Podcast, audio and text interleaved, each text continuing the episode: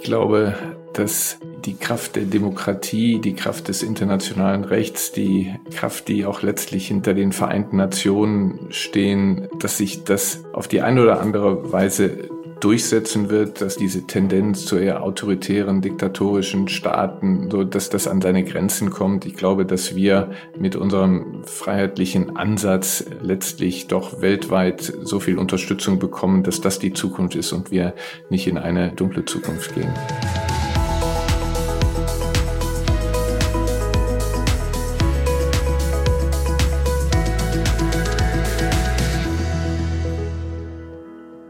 Herzlich willkommen zur neuen Folge unseres Podcasts Zukunft gestalten der Bertelsmann Stiftung.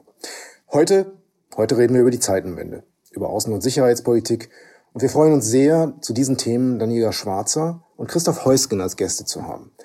Daniela Schwarzer ist seit Mai diesen Jahres Vorständin der Bertelsmann Stiftung und war zuvor Direktorin bei den Open Society Foundations und der Deutschen Gesellschaft für Auswärtige Politik. Sie war außerdem Sonderberaterin von Josep Borrell, dem Vizepräsidenten der Europäischen Kommission. Christoph Heusgen war zwölf Jahre lang außen- und sicherheitspolitischer Berater von Angela Merkel und danach war er ständiger Vertreter der Bundesrepublik Deutschland bei den Vereinten Nationen in New York. Im vergangenen Jahr dann übernahm Christoph Heusgen den Vorsitz der Münchner Sicherheitskonferenz. Ja, wir haben ihn bei unserer Stiftungsarbeit im Juni auch schon einmal getroffen, denn er machte mit seiner Veranstaltung Zeitenwende und Tour zur Außen- und Sicherheitspolitik Station in Gütersloh. Dort äh, gab es eine Veranstaltung mit vielen, vielen Schülern aus Gütersloh und Umgebung, Zeitenwende und Tour. Heute sitzen wir im Haus der Münchner Sicherheitskonferenz in Berlin mit Christoph Heusgen und Daniela Schwarzer. Herzlich willkommen im Podcast, liebe Frau Schwarzer und lieber Herr Heusgen. Dankeschön. Vielen Dank. Gerne dabei. Ja, steigen wir ein. Herzlich willkommen auch von mir, lieber Heusgen, liebe Frau Schwarzer. Und ich habe gelesen, dass Sie, Herr Heusgen, wie ich aus Düsseldorf komme oder aus Düsseldorf stammen und dann im nahegelegenen schönen Neuss aufgewachsen sind. Danach ging es dann über viele spannende Stationen bis hin zur Münchner Sicherheitskonferenz, die sie seit Februar letzten Jahres, also 22, tatsächlich zeitgleich fast mit dem Angriff Russlands auf die Ukraine leiten. Können Sie uns kurz schildern, über welchen Weg Sie dorthin, also zur Münchner Sicherheitskonferenz, gekommen sind? Ja, Sie haben schon erwähnt, ich komme aus Neuss, meiner Heimatstadt, der ich auch immer noch sehr eng verbunden bin und äh, war dann über Stationen von Bonn. Seinerzeit war das Auswärtige Amt, als ich eintrat, 1980 noch in Bonn und bin dann über Chicago und Paris lange Zeit dann in Bonn gewesen, beim deutsch-französischen Koordinator gearbeitet, habe gearbeitet für den Vertrag äh, zur Vorbereitung des Vertrags von Maastricht und dann war ich fünf Jahre lang im Büro von Außenminister Klaus Kinkel. Anschließend bin ich nach Brüssel gewechselt und war dort Leiter des politischen Stabs des ersten europäischen Außenministers von Javier Solana, bevor ich dann mit Dienstantritt äh, der Bundeskanzlerin Angela Merkel zurück nach Berlin gewechselt bin, war zwölf Jahre bei Angela Merkel und dann noch vier Jahre in New York, davon zwei Jahre ähm, im, habe ich Deutschland im Sicherheitsrat der Vereinten Nationen äh, vertreten. Dann bin ich in Ruhestand, habe die Münchner Sicherheitskonferenz äh, übernommen und äh, ähm, was kein Ruhestand ist. Was kein Ruhestand ist, aber ich habe es übernommen in einem wirklich äh, historischen Moment. Die Präsident Zelensky war am ähm, Februar noch in München und äh, hatte geglaubt, wie viele andere, dass die ähm, Nachrichtendienste äh, doch Unrecht äh, hätten und dieser Überfall nicht erfolgen sollte. Und dann ähm, ist ähm, Wladimir Putin ähm, in der Ukraine eingefallen und wir haben eine neue Situation. Ähm, am 27. Februar hat Bundeskanzler Scholz die berühmte Zeitenwende-Rede gehalten. Genau. Ja, wir sprechen gleich, glaube ich, nochmal darüber, wie sich das entwickelt hat und auch was Zelensky dann vielleicht in diesem Jahr auch gesagt hat. Frau Schwarzer, Sie und Herr Reusen kennen sich eigentlich schon lange, sicherlich aus verschiedenen Kontexten der Außen- und Sicherheitspolitik. Und ähm, Sie waren natürlich zuletzt auch bei der Sicherheitskonferenz im Februar 23 in München dabei. Außen- und Sicherheitspolitik ist in den vergangenen Jahren natürlich durch den Ukraine-Krieg und auch durch andere Dinge wieder stark in den Vordergrund gerückt. Und wenn Sie jetzt Ihre, aus Ihren ganzen Stationen, die Sie hatten, wenn Sie das mit Ihrer Perspektive verbinden auf diese Entwicklung, wie, wie sehen Sie das? Wie hat sich Außen- und Sicherheitspolitik in den Jahren, in denen Sie auch in unterschiedlichen Stationen waren, entwickelt? Ich habe begonnen, mich mit Europathemen in den 90er Jahren zu befassen und hatte meinen ersten Job nach äh, meinem Studium in Paris bei einer proeuropäischen Organisation, die Helmut Schmidt und Giscard d'Estaing gegründet hatten und die sich für den Euro einsetzte. Und damals schien es so, als ob europäische Integration immer weitergeht und das auch unter relativ stabilen Rahmenbedingungen. Ähm, erinnern wir uns dran, in den 90er Jahren war der Ost-West-Konflikt beendet und man dachte im Grunde, jetzt steuern wir weiter in Richtung tieferem Europa und auf jeden Fall mit einer stabilen Sicherheitsordnung auf unserem Kontinent. Und wenn es Streit in Europa gab, dann eher um die Frage, in welche Richtung und wie tief und wie schnell integrieren wir was. Äh, natürlich kam dann die Erweiterung um mittel- und osteuropäische Staaten, die nochmal ähm, das Bild in Europa von sich selbst sehr verändert hat und ähm, die Frage dann, wie Europa von sich selber spricht. Die Berliner Erklärung unter deutscher Ratspräsidentschaft war das erste Grundsatzdokument, das dann mit der großen erweiterten Union verabschiedet wurde. Und ich glaube, man kann sagen, dass ähm, bis in das ja, erste Jahrzehnt des neuen Jahrtausends im Grunde diese Stabilitätsannahmen immer stärker in den Vordergrund getreten sind. Ne? Und dann begann Russland erst in Georgien, dann in der Ukraine 2014 zu intervenieren. Und da hat sich dann schon der Blick auf die europäische Sicherheitsordnung verändert. Zum einen ist uns allen klar geworden, wie wichtig die transatlantische Komponente darin ist, wie wichtig die USA als Sicherheitsgarant für uns sind. Ähm, und Schritt für Schritt hat sich dann eben, äh, und das bis hin zu Februar 2022, die Risikoeinschätzung dazu, was Russland wirklich will auf unserem Kontinent und zu welchen Rechtsbrüchen es bereit ist und zu welchen Souveränitätsverletzungen und Brutalitäten im Rahmen des Krieges in der Ukraine, ähm, hat sich schon das Bild auf Sicherheits- und Verteidigungspolitik in Europa extrem verändert. Hm.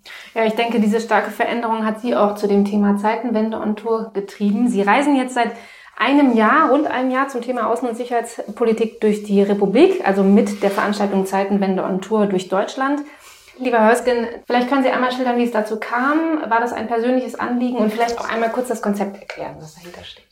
Ja, die ähm, vier Jahre in, in New York, als ich Deutschland äh, dort vertreten durfte, haben mich ähm, auch sehr geprägt, weil die Welt aus New York anders aussieht, als sie aus Berlin ähm, sich darlegt. Insofern, als man, ich war dort während der Jahre von Präsident Trump, dass man gesehen hat, wie rechts und links von Russland, China, wie gesagt auch von Amerika an dieser regelbasierten Ordnung, an internationalem Recht dann doch links und rechts genagt wurde, wie ähm, stark äh, doch ähm, gerade China ähm, versucht hat, seine Einflusszonen zu ähm, zu erweitern. Und ähm, viele Botschafter auch aus Afrika, Lateinamerika kamen zu mir und sagten, Deutschland, ihr, ihr macht so viel, ihr seid zweitgrößter Geber von Entwicklungshilfe, von humanitärer Hilfe, zweitgrößter Geber zum UN-System, ihr seid überall beliebt, macht doch mehr, engagiert euch mehr, wir wollen nicht äh, den, den Chinesen ausgeliefert sein. Und ähm, das ist eine Sichtweise, die in Deutschland überhaupt nicht geteilt wird. Hier ist man eher zufrieden mit sich selbst und gerade Europa hat gar nicht diesen Blick. Und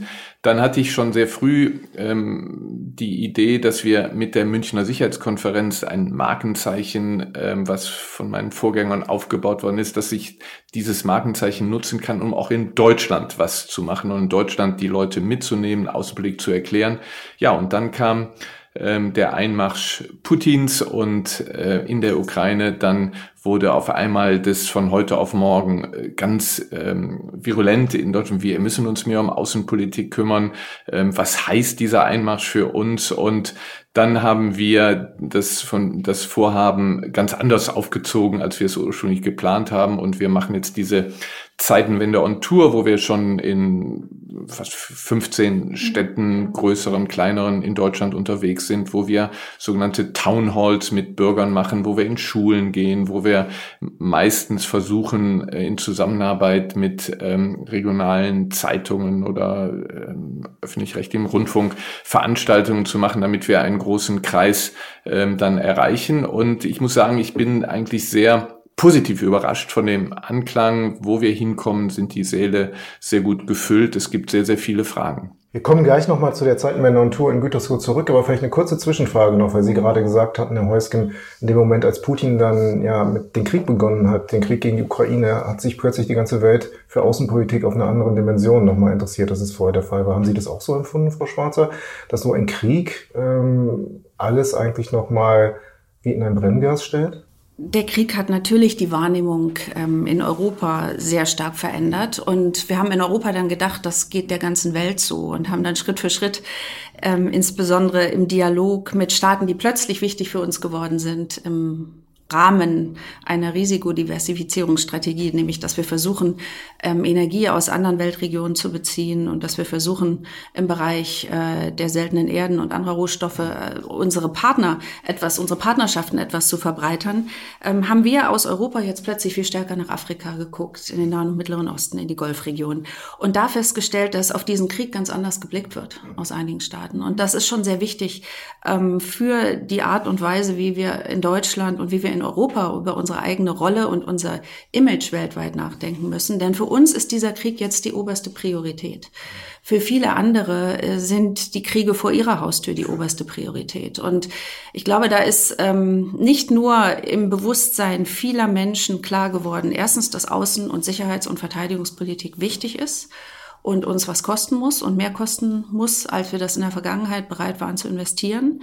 Und gleichzeitig ähm, ist den Europäern klar geworden, dass sie ganz anders über unsere Beziehungen in die Welt nachdenken müssen. Und da sehen wir jetzt im Grunde diese, diese doppelte Umwälzung. Zum einen, dass außen- und sicherheitspolitische Themen in der inneren Diskussion eine viel größere Rolle spielen müssen, weil innere und äußere Sicherheit heutzutage nicht mehr trennbar sind. Und wir sehen, dass viele der Bedrohungen, die wir früher unter der Überschrift internationale Fragen diskutiert haben, im Inneren unserer Gesellschaft wirken.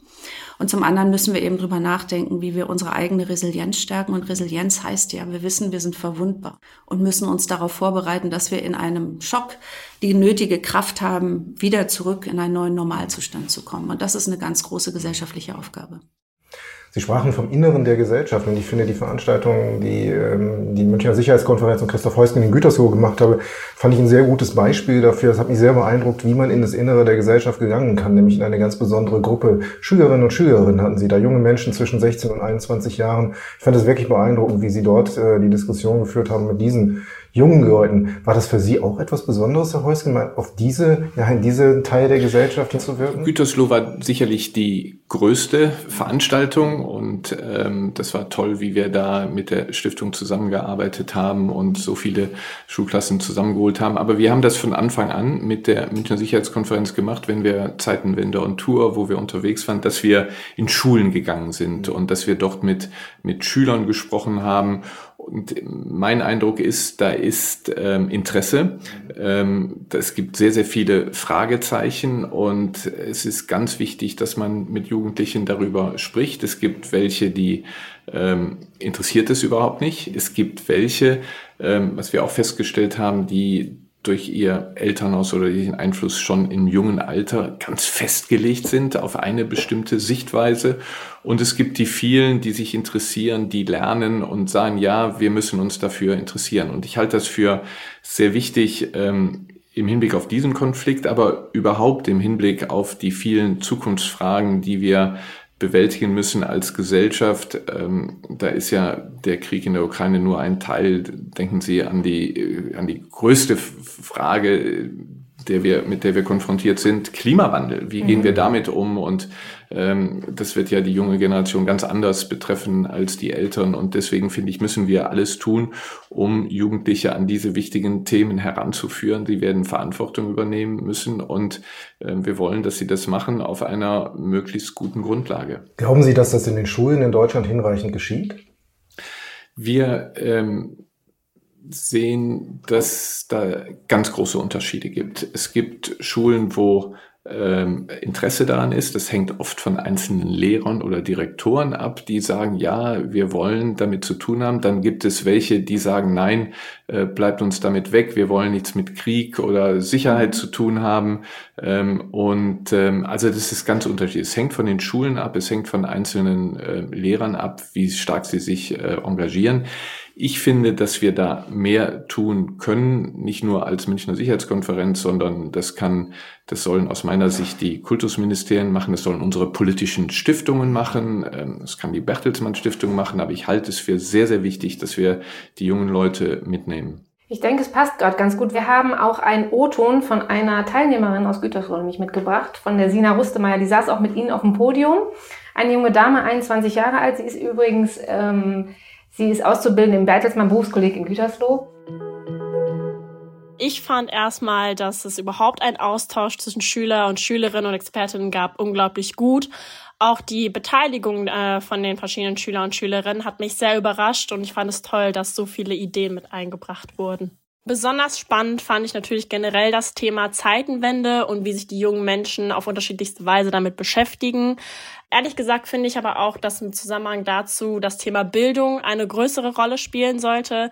Gerade für die Schüler und Schülerinnen ist es ein tagtägliches Thema und besonders ähm, natürlich auch die Migration und wie kommen geflüchtete Menschen in unserem Bildungssystem klar oder beziehungsweise wie integriert man junge Menschen in unser Bildungssystem am besten. Ein anderes Thema, was auch besprochen wurde, ist das Thema Wehrpflicht. Gerade für die jungen Schüler und Schülerinnen, die es da natürlich betreffen würde, ist es ein sehr ich würde mal sagen, heiß diskutiertes Thema und auch ein sehr relevantes Thema, da sie ja dann direkt diejenigen wären, die davon betroffen sind. Ich nehme aus der Veranstaltung mit, dass es generell der Austausch zwischen äh, Expertinnen und dem breiten Publikum super, super wichtig ist.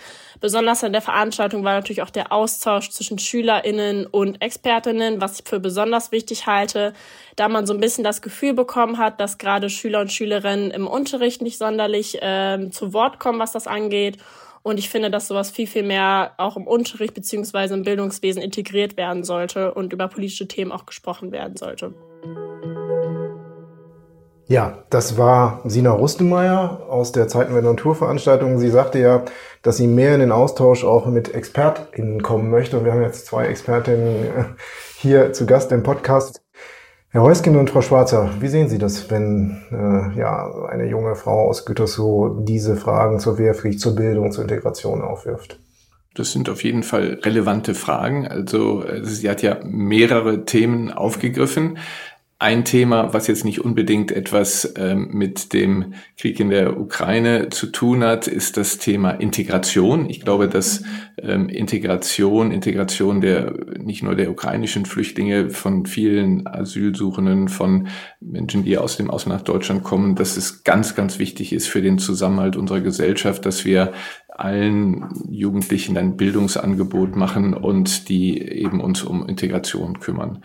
Ähm, das ähm, zweite Thema, was sie aufgebracht hat, war das Thema Wehrpflicht. Das ist übrigens mhm. ein Thema, was wir immer wieder bei äh, unseren Stationen der Zeitenwende on Tour ähm, dann auch führen die Diskussion darüber. Da sagen alle Experten, dass eine Wehrpflicht als solche heute ähm, nicht mehr passt, weil die Bundeswehr ähm, nicht ähm, das nochmal leisten kann, ähm, einen ganzen Jahrgang dann einzuberufen. Mhm. Ähm, sie brauchen Spezialisten und deswegen ähm, muss man eher sehen, dass man für die Bundeswehr attraktiv macht für die Menschen, die dort gebraucht werden. Eine andere Frage, die auch diskutiert wird, und das stelle ich hier vielleicht auch mal in den Raum, ist das, was der Bundespräsident vor kurzem ähm, dann auch mal ähm, propagiert hat, nämlich die Frage, ob wir in Deutschland so eine Art soziales. Pflichtdienstjahr machen sollen. Das ist ein Thema, was, ähm, was oft aufkommt und ähm, was, man, was man auch diskutieren sollte. Frau Schwarzer, glauben Sie, dass die junge Generation eine ganz andere Außen- und Sicherheitspolitik brauchen wird als die, die wir kennen? Es ist schon ein neuer oder anderer Weg in der Außen- und Sicherheitspolitik eingeschlagen worden in den vergangenen Monaten. Das eine ist, dass mehr in die Verteidigung und Sicherheit gesteckt wird. Und das ist nicht nur Geld, was da reingesteckt werden muss, sondern auch Bewusstwerdung um die Risiken, die uns im Alltag sogar betreffen. Und das bedeutet, dass die junge Generation lernen muss, zu bewerten und mit Selbstverantwortung auf Herausforderungen zugehen muss. Und das betrifft zum Beispiel das Thema Desinformation. Ich glaube, die Schulen müssen noch in Zukunft viel mehr dafür tun, junge Leute im Umgang mit Medien zu schulen, dass sie auch verstehen lernen und damit umgehen lernen, wenn sie sehen, dass auf den Kanälen, die sie selber nutzen, ähm, Propaganda von außen letztendlich ähm, Fehl- und Falschinformation verbreitet wird, ähm, kann auch aus dem Inneren des Landes kommen, aber dass einfach die, die Urteilskraft der jungen Menschen geschult wird. Ähm, natürlich müssen wir auch über Katastrophenfälle anders reden. Wenn es wahr ist, dass kritische Infrastruktur in unserem Land sehr bedroht ist, dann muss man auch natürlich die junge Generation darauf vorbereiten, dass es auch mal zum Ernstfall kommen kann. Das sind alles keine schönen Themen und es ist immer schwierig, die Balance zu finden zwischen realistischer Risikobewertung und nicht Panikmache zu betreiben. Denn wir wollen ja vermitteln, dass ähm, das Umfeld ein sicheres ist, in dem man leben möchte, in dem man vertrauen kann, wo man auch dem politischen System und politischen Entscheidern vertrauen kann. Aber trotzdem steht die neue Generation, die junge Generation vor neuen Herausforderungen und die sind nicht nur im Sicherheitsbereich. Ich möchte noch ganz kurz auf das Thema Mobilisierung und, und auch mhm. mitbestimmen und sich einbringen zu sprechen kommen. Was wir in den letzten Jahren gesehen haben, ist eine ganz breite Bewegung, dass Jugendliche gesagt haben, wir möchten uns zum Klimathema äußern. Das mhm. war erst Fridays for Future, jetzt sind das ähm, wenig populär die Klimakleber, aber das bewegt die junge Generation sehr. Und da gut drüber nachzudenken, wie man jenseits der traditionellen Mechanismen, wie Demokratie funktioniert, und da geht jetzt ja ähm, Deutschland auch einen Schritt im nächsten Jahr mit der Europawahl und der Wahlbeteiligungsmöglichkeit ab 16. Das heißt, es können jüngere Leute erstmals zur Wahl gehen. Da gibt's wichtige Neuerungen im bestehenden System, aber die Frage, wie Partizipation gerade auch im digitalen Zeitalter noch offener, noch breiter organisiert werden kann, aber mit einer Art und Weise, dass die Jugendlichen dann das Gefühl haben oder auch andere Leute, die sich einbringen möchten, es geht ja nicht nur um Jugendliche, dass das auch irgendeine Art von Bedeutung hat, was sie dann da tun. Das ist eine der großen Herausforderungen Herausforderungen. Und das, das ist meiner Ansicht nach, wenn wir über das Thema Zusammenhalt reden, alles, was Herr Hösken gesagt hat, über die Frage, ob ein freiwilliges Jahr ein, eine Art ist, wieder neuen Zusammenhalt zu schaffen, auch wirklich Lebensrealitäten zueinander zu bringen, die oft sehr getrennt sind. Das halte ich für sehr, sehr wichtig. Und dazu die Möglichkeit zu geben, dass man nicht in Zynismus verfällt und sagt, die da oben machen irgendwas, dann wird man anfällig für populistische Positionen, sondern reale Beteiligungsmöglichkeiten wahrnimmt. Da sind, da sind große Chancen. Das glaube ich auch. Und ich glaube auch, dass so etwas wie die Zeitenwende und Tour natürlich auch so ein Seismograph wahrscheinlich war für Sie, Herr Heusgen, das zu erkennen, was Frau Schwarzer gerade auch an gesellschaftlichen Strömungen ähm, geschildert hat. Sie sind, glaube ich, soweit durch jetzt mit Zeitenwende und Tour fürs Erste, wenn ich das richtig äh, sehe, glaube ich. Ja, fast. Wir, wir werden noch ins Saarland gehen, ja. wir gehen noch nach Schleswig-Holstein, okay. werden noch in Berlin was machen, aber wir sind ja. im Wesentlichen durch und überlegen gerade, ob wir es noch mal ein Jahr fortsetzen. Also ich persönlich finde sowas sehr wünschenswert, aber das ist wahrscheinlich egal, ob ich mir das wünsche oder nicht. Was ich Sie fragen wollte, wahrscheinlich ist es ja so, dass Sie nach seit dem letzten Tag der letzten Sicherheitskonferenz den ersten der nächsten schon wieder vorbereiten. Und wenn Sie jetzt diese Erfahrungen der Zeitenwende und Tour haben und das aufgenommen haben, die Sache, Kommt das in die Sicherheitskonferenz rein? Also sind das Gedanken, die Sie mitnehmen, auch was eine jüngere Generation betrifft? Also die Münchner Sicherheitskonferenz hat ja mehrere Funktionen und im Hinblick auf die Wirkung ähm, der Münchner Sicherheitskonferenz nach Deutschland mhm. rein mhm. ähm, ist das natürlich sehr wichtig, weil wir dann auf der Konferenz, wo sehr viel ähm, Aufmerksamkeit auf die Konferenz ist, wir dann anschließen können äh, und die Leute anschließen können zu dem, was sie bei der Zeitenwende und Tour gehört haben. Aber die Gestaltung der Münchner Sicherheitskonferenz ist natürlich eine, die abhängig ist von den äh, Weltläufen und äh, wir hoffen natürlich, dass Präsident Zelensky in Person da sein wird, denn er hat gesagt, er kommt wieder, wenn der Krieg zu Ende ist und das wäre ja großartig, wenn das ähm, funktionieren würde. Ähm, natürlich wird der Krieg Russlands gegen die Ukraine weiter im Mittelpunkt stehen. Aber wir werden etwas machen ähm, und fortsetzen, was wir schon im letzten Jahr gemacht haben, was eben Frau Schwarzer gesagt hat. Und zwar, wir ähm, müssen auch nach Deutschland noch sehr viel stärker ähm, den Eindruck übermitteln, den wir haben von der Welt draußen. Ja. Afrika, Lateinamerika, Asien, die haben ähm, einen völlig anderen Blick auf diesen Konflikt, als wir ihn haben. Ähm, sie sind in vielen Fällen betroffen von den Auswirkungen, höhere Energiepreise, höhere Getreidepreise, Inflation, Rezession und denen geht es in erster Linie darum zu sagen, jetzt muss dieser verdammte Krieg zu Ende äh, gebracht werden, egal wie, Hauptsache ist zu Ende und da ist eine gewisse Äquidistanz ähm, da und ähm, diese Sorgen der, dieser Länder auch hier nach Europa und Deutschland zu bringen, ist uns ein Anliegen. Also deswegen werden wir Vertreter aus den genannten Kontinenten versuchen, hier prominent auf die, auf die Bühne zu, zu bringen. Also das sind so zwei Themen, von denen ich jetzt schon sagen kann, mhm. dass die bei der Sicherheitskonferenz ja. wieder äh, sehr hoch auf der Tagesordnung stehen werden. Dann schließen wir jetzt mal das Thema Zeitenwende ab. Noch einmal, äh, einmal kurz nochmal zu dem Begriff, das wird mich wirklich interessieren. Ist Zeitenwende ein theoretischer Begriff, den Olaf Scholz eingebracht hat und der jetzt auf Expertenebene gut funktioniert? Oder haben Sie das Gefühl, bei der Veranstaltung Zeitenwende on Tour oder auch wenn in unserer Arbeit, dass der Begriff eingesickert ist und den Alltag der Menschen betrifft? Können die damit was anfangen? Also mein Eindruck ist, dass die Leute was anfangen. Also Zeitenwende, ähm, dieser Ausdruck ja findet ja Eingang in andere Sprachen. Ähm, wird auf, Deutsch? Äh, auf das mhm. deutsche Zeitenwende. Ich sage immer unseren englischsprachigen amerikanischen Freunden, das wird mal wie Kindergarten. Ne? Also die Leute haben erkannt, da ist was. Ähm, das wird dann auch ein bisschen alles gemeinsam gesehen, also Ukraine-Krise, Klimakrise, Covid und so. Also es ist eine Zeit, das verängstigt. Viele Leute, Leute haben Sorgen. Da ist es eben so wichtig zu erklären. Da ist es so wichtig, dass auch von der Politik immer wieder klar gemacht wird, das ist die Zeitenwende. Das machen wir auch als Ergebnis der Zeitenwende. Und ich glaube, das ist heute auch eine Frage der politischen Verantwortung, äh, von Führung die gezeigt werden muss. Äh, denn sonst, wenn man die Leute nicht abholt, denen ich sage, das sind eure Ängste, wir verstehen das, das ist das, was wir machen. Wenn das nicht passiert, dann ähm, glaube ich, wird es hier zu weiteren Verunsicherungen und ähm, vielleicht auch zu Auswirkungen führen, wie wir jetzt teilweise ja sehen, wo ähm, die AfD in einigen mhm. ähm, Kommunen und, und Ländern im Aufwind ist. Und da muss die Politik klar vorangehen und die Menschen bei ihren Sorgen abholen.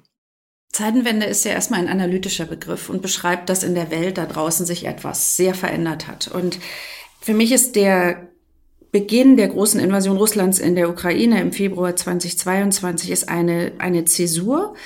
Aber die Entwicklungen, die jetzt zusammenwirken, die sind viel, viel älter. Und mhm. der Kriegsbeginn und dann die Rede des Bundeskanzlers, die als Zeitenwendenrede bezeichnet wird, ähm, kristallisiert das eigentlich heraus. Es sind Brüche vorhanden, auf die wir uns einstellen müssen.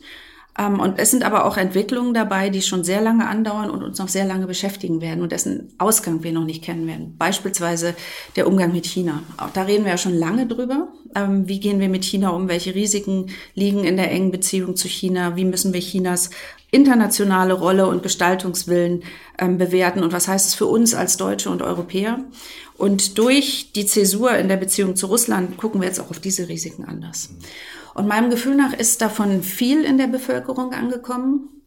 Ähm, und es ist eben ganz wichtig, wie das auch Herr Heusken eben sagte, dass nicht die Angst und ja, die Angst vor dem großen Risiko überwiegt, sondern mhm. dass man das ganz realistisch betrachtet, gesellschaftlich, wirtschaftlich, politisch und gleichzeitig eine positive Vision entwickelt. Und da ist aus meiner Sicht Deutschland natürlich gefragt, ähm, die Bundesregierung, ähm, die ja an sich Zukunfts-, eine zukunftsgewandte Agenda verfolgt, mhm, nämlich die ja. digitale und die Energiewende und auch gesellschaftspolitisch vieles ins Positive bewegen will, das aber im Moment immer unter dieser großen Überschrift der Krise steht.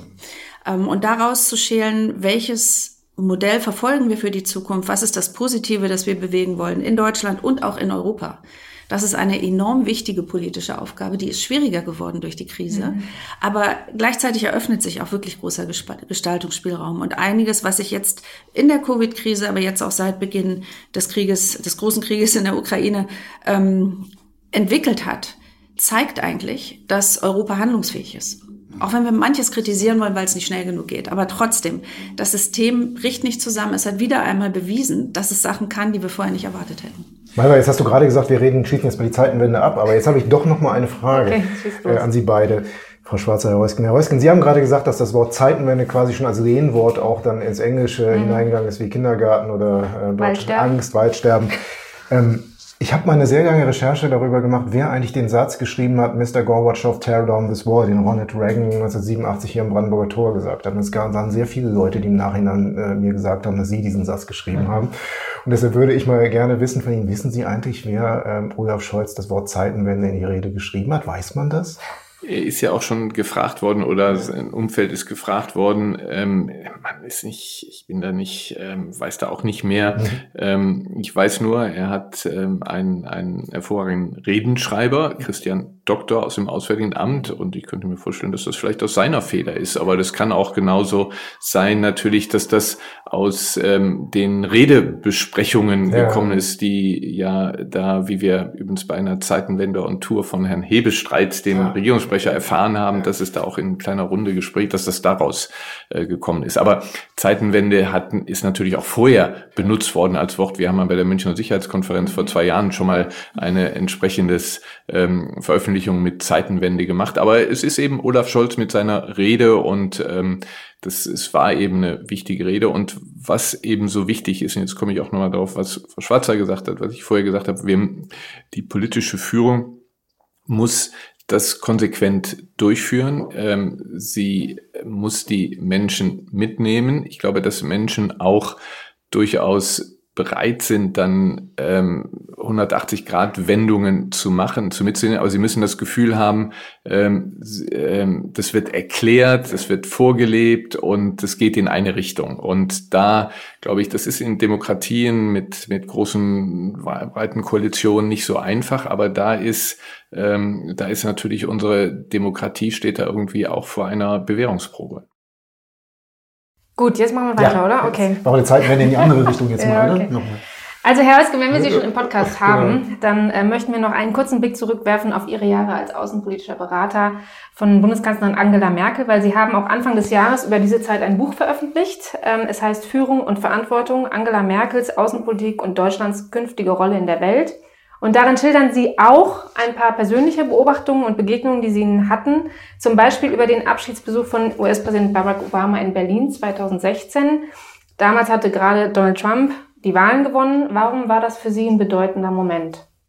Barack Obama und Angela Merkel waren ähm, sehr eng. Sie waren ähnlich gestrickt. Sie waren ähm, beides Menschen oder sind beides Menschen, die den Sachen auf den Grund gehen, gut analysieren und die in ihrer Analysefähigkeit sehr übereinstimmen und bis heute ein gutes äh, persönliches ähm, Verhältnis äh, haben. Was ich so positiv fand, übrigens bei Angela Merkel, genau wie Barack Obama, wenn man Teil des Teams ist, dass die sich auch dann mit dem, mit dem Team zusammengesetzt haben. Also das waren immer sehr produktive Sitzungen, die man, die man gemeinsam hatten. Also das war schon eine, eine, eine tolle Zeit. Der Abschiedsbesuch ähm, im November 2016 war insofern besonders als ähm, die Wahlen stattgefunden hatten. Ähm, mhm. wir wussten, Präsident Trump wird es übernehmen und wir wussten von den Äußerungen vorher und so, dass da jetzt eine ähm, eine eine Wende einkehren wird in in Amerika und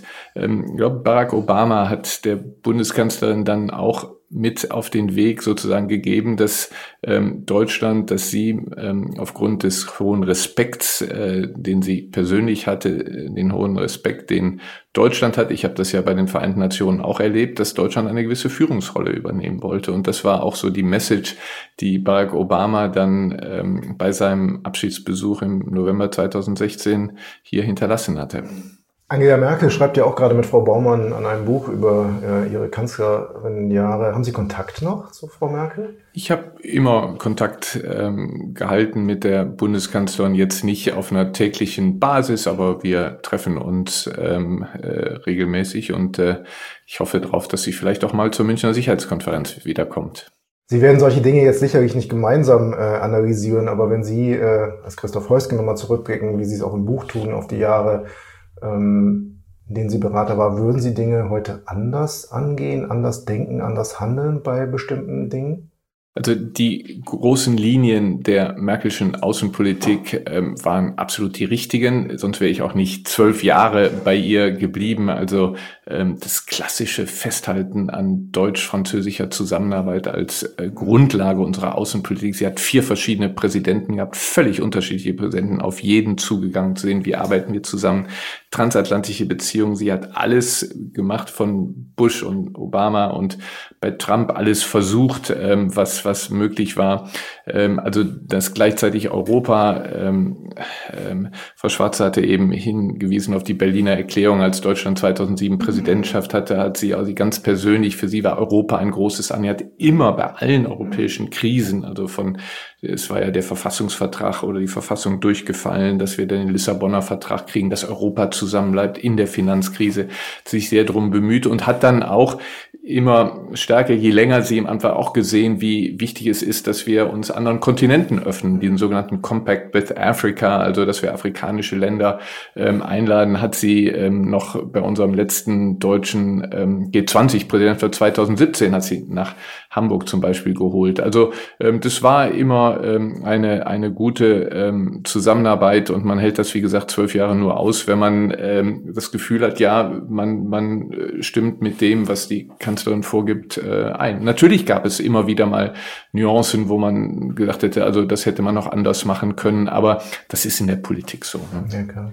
Haben wir, aber haben wir nicht vielleicht alle, also Sie an der Spitze als Berater einer Kanzlerin und auch die sagen wir, interessierte deutsche Gesellschaft, haben aber nicht vielleicht alle diese Eskalation zwischen Putin und äh, dem Westen unterschätzt in unterschiedlichen Stationen von Mitte der 2000er Jahre bis 2022? Also man ist im Nachhinein, ist man natürlich immer klüger. Ähm, aber wir haben schon gesehen, dass ähm, Putin, als er ähm, nach dem vier Jahre Intermezzo von Medvedev, das darf man ja nicht vergessen, das ist ja nicht keine eine reine ähm, rote Linie durch das Ganze, sondern da hat es auch Unterbrechungen gegeben, als Putin wiederkam, als es Demonstrationen in Russland gab, als er in Umfragen ähm, runterging, dann hat er ja zum Instrument des Nationalismus gegriffen mit der Annexion der Krim und ähm, mit dem Überfall auf den Donbass. Wir haben, ähm, und das war vielleicht im Nachhinein der, der Fehler, wir haben irgendwo immer dran festgehalten, dass wir letztlich auf dem Verhandlungswege, dass wir ähm, mit Putin irgendwie hinkommen. Wir haben ja die erste Invasion auf der einen Seite Sanktionen. Heute wird immer gesagt, ja, die Sanktionen waren nicht hart genug. Das war das härteste, was 2014, 15 ähm, möglich war an Sanktionen. Wir haben mit dem Minsker Abkommen einen diplomatischen Weg dann gefunden und haben dann weiter der Überzeugung doch angegangen, dass wir wie durch Zusammenarbeit mit ähm, mit Russland irgendwie das schon, ähm, dass wir da zu einer ähm, gewissen, äh, ich will nicht sagen Entspannung, aber dass wir halbwegs noch normale Beziehungen haben. Und da hat uns eben Putin eines äh, Besseren belehrt, insofern als er einen, ich würde sagen, einen Zivilisationsbruch begangen hat.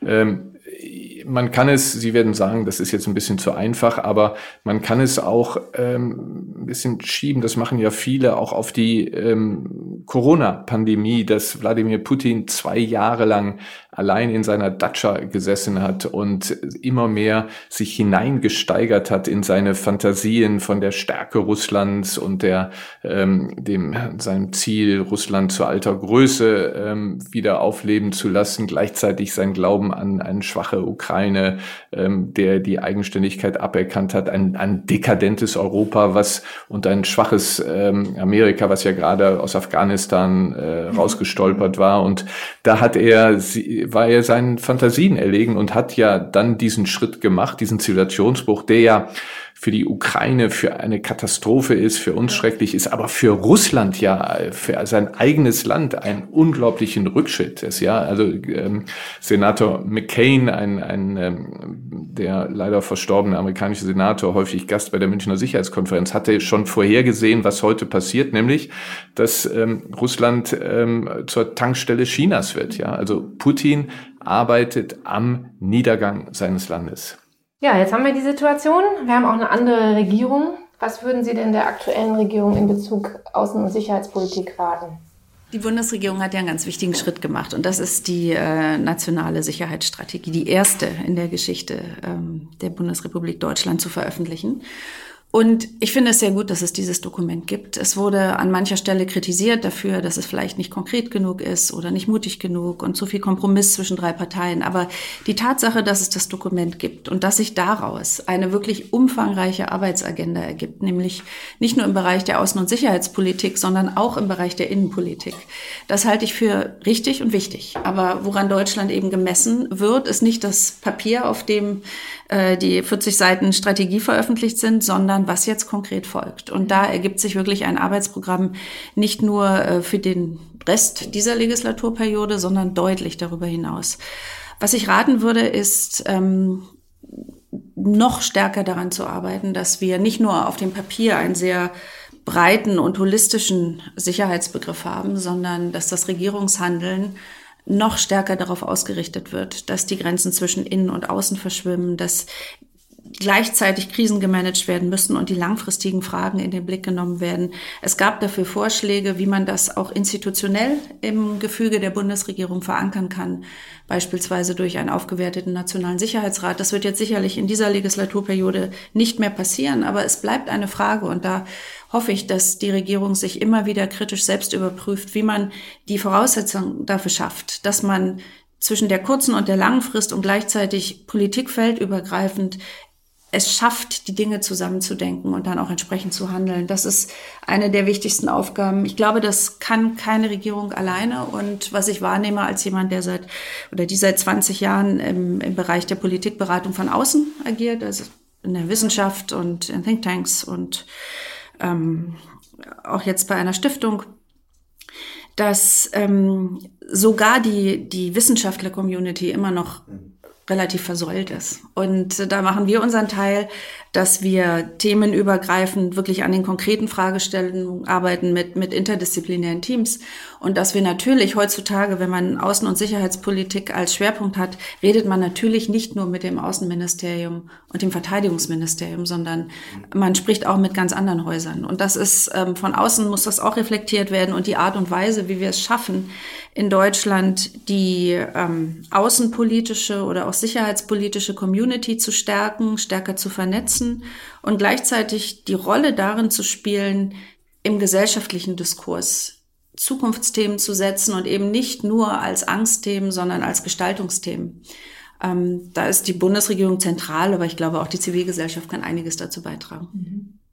Herr Heusken, ist es ähm, oder wäre es schwieriger, eine ähm, Koalition aus drei Parteien, eine Ampelkoalition außenpolitisch zu beraten, als eine etwas einfachere große Koalition? Sind Sie manchmal ganz froh, dass Sie das heute nicht machen müssen? Also es wird ja oft gesagt, dass ähm, CDU, CSU letztlich auch zwei Parteien sind. Also das ist da früher auch, also praktisch drei Parteien-Koalition. Nein, ähm, das ist, es ist natürlich nicht einfach. Wir kriegen das ja mit ähm, bei dieser Koalition, wo äh, bei einigen Fragen, die, wenn man sich die Programme anschaut, da durchaus ähm, gegensätzliche Positionen sind. Aber ich will unterstreichen, was Frau Schwarzer gesagt hat. Ähm, der eine Punkt ist, ähm, der Bundeskanzler hat mit seiner Rede diese Führung bewiesen ähm, und ähm, er macht sehr viel in diese, in diese Richtung. Was ich zum Beispiel auch positiv hervorheben möchte, ist, dass er von Anfang an ähm, es verstanden hat, wie wichtig es ist, dass wir ähm, Afrika, Asien, Lateinamerika stärker beeint, äh, ähm, mit einbeziehen und dass er dahin reist, dass er sie einlädt zum G7-Gipfel nach Elmau. Was die ähm, Versäulung anbelangt, so ist jetzt einiges schon passiert, aber ich will auch da ausdrücklich Frau Schwarzer ähm, unterstützen. Also es war ja, als die nationale Sicherheitsstrategie äh, präsentiert wurde, waren ja eine ganze Ministerriege, aber es war zum Beispiel nicht dabei die Ministerin für wirtschaftliche Zusammenarbeit. Und das ist etwas, wo wir in Deutschland immer noch zu sehr versäult bin, dass wir das nicht zusammen Also es gibt in Amerika die berühmte ähm, Journalistin Samantha Power, die ähm, äh, sich selbst als Idealistin äh, bezeichnet. Die ist Chefin von USAID, also des, des Entwicklungsministeriums. Äh, und die sagten, natürlich bin ich Mitglied des Nationalen Sicherheitsrats. Die Fragen der Entwicklungszusammenarbeit sind von ähm, global strategischer Bedeutung. Das ist bei uns noch nicht angekommen. Da müssen wir noch mehr machen. Und ein letzter Punkt. Ähm, der Bundeskanzler hatte ähm, die Zeitenwende angekündigt hat, angekündigt, das Sondervermögen, dass wir zwei Prozent für ausgeben für Verteidigung. Ähm, das hat Bundeskanzlerin Merkel 2014 auch schon gesagt. Und wir haben dann gesehen, wie dann anschließend im politischen parlamentarischen Verfahren das immer mehr abgeschwächt worden ist. Und da sehe ich jetzt auch die Gefahr, dass wir ähm, in schwierigen Zeiten, es gibt sehr viele Herausforderungen an den Haushalt, aber dass wir wieder da nicht liefern, der ähm, Verteidigungsminister Pistorius, ähm, überall sehr beliebt, der glaube ich, mit Herzblut dabei ist, hat ja gesagt, er braucht 10 Milliarden mehr und die bekommt er jetzt nicht. Und wir, ähm, wir werden jetzt sehen, dass wir im Hinblick auf das, die Erreichung des 2-Prozent-Ziels weiter ähm, zurückbleiben. Und, und da müssen wir, in diesen Fragen müssen wir noch konsequenter ähm, bleiben in der Umsetzung. Ähm, wir können nicht davon ausgehen, dass die USA immer wieder bereit sind, die äh, Kartoffel aus dem Feuer zu holen. Das, das wird nicht ewig so bleiben. Das wissen wir ganz, ganz sicher, egal wer Präsident wird. Und da müssen wir als Europäer und Deutschland als stärkster, wirtschaftsstärker, bevölkerungsreichster Staat im, im, Europä im europäischen NATO, wir müssen unsere Verantwortung übernehmen und das, was wir zugesagt haben, auch liefern. Danke. Jetzt machen wir zum, ja, fast zum Abschluss genau. dieses Podcasts mal was Unseriöses. Ähm, Herr Heusken, Frau Schwarzer, Sie beide haben einen Satz, um zu sagen, wie die geopolitische Situation wohl in fünf Jahren aussehen könnte. Sie wird noch komplexer und wir werden sehen, wie Druck- und Zwangsinstrumente aus dem traditionellen Sicherheits- und Verteidigungsbereich immer stärker mit wirtschaftspolitischen Instrumenten verflochten werden. Ich glaube, ähm, dass die, die Kraft der Demokratie, die Kraft des internationalen Rechts, die Kraft, die auch letztlich hinter der äh, hinter den Vereinten Nationen stehen, ähm, dass sich das auf die eine oder andere Weise durchsetzen wird, dass wir, dass diese Tendenz zu eher autoritären, diktatorischen Staaten, so dass das, ähm, dass das an seine Grenzen kommt. Ich glaube, dass wir mit unserem freiheitlichen Ansatz ähm, letztlich doch weltweit so viel, so viel Unterstützung bekommen, dass das die Zukunft ist und wir nicht in eine, eine dunkle Zukunft gehen. Ja, vielen Dank, liebe Frau Schwarzer, lieber Herr Häusling, dass wir uns im Podcast zu Gast waren und am Ende die Sachen sogar in einem Satz auf den Punkt gebracht haben, uns Einblicke in die Außen- und Sicherheitspolitik gegeben haben. Wir freuen uns, mit Ihnen weiterhin in Kontakt zu bleiben und ja, Herr Heusken, Sie demnächst auch mal wieder auf einer unserer Veranstaltungen begrüßen zu können. Vielen Dank. Ganz herzlichen Dank an Sie beide. Ja, dem schließe ich mich sehr, sehr gerne an. Äh, ich bedanke mich auch bei Ihnen beiden. Danke, Herr Heusken. Danke, liebe Frau Schwarzer. Und ja, nach einer kleinen Sommerpause hören wir uns Ende August wieder. Genießt den Sommer. In der Zwischenzeit schreibt uns gerne unter podcast.bertelsmann-stiftung.de oder hinterlasst einen Kommentar, abonniert uns gerne, folgt uns, aktiviert die Glocke, alles was man machen kann. Wir freuen uns. Tschüss und bis zum nächsten Mal. Alles Gute.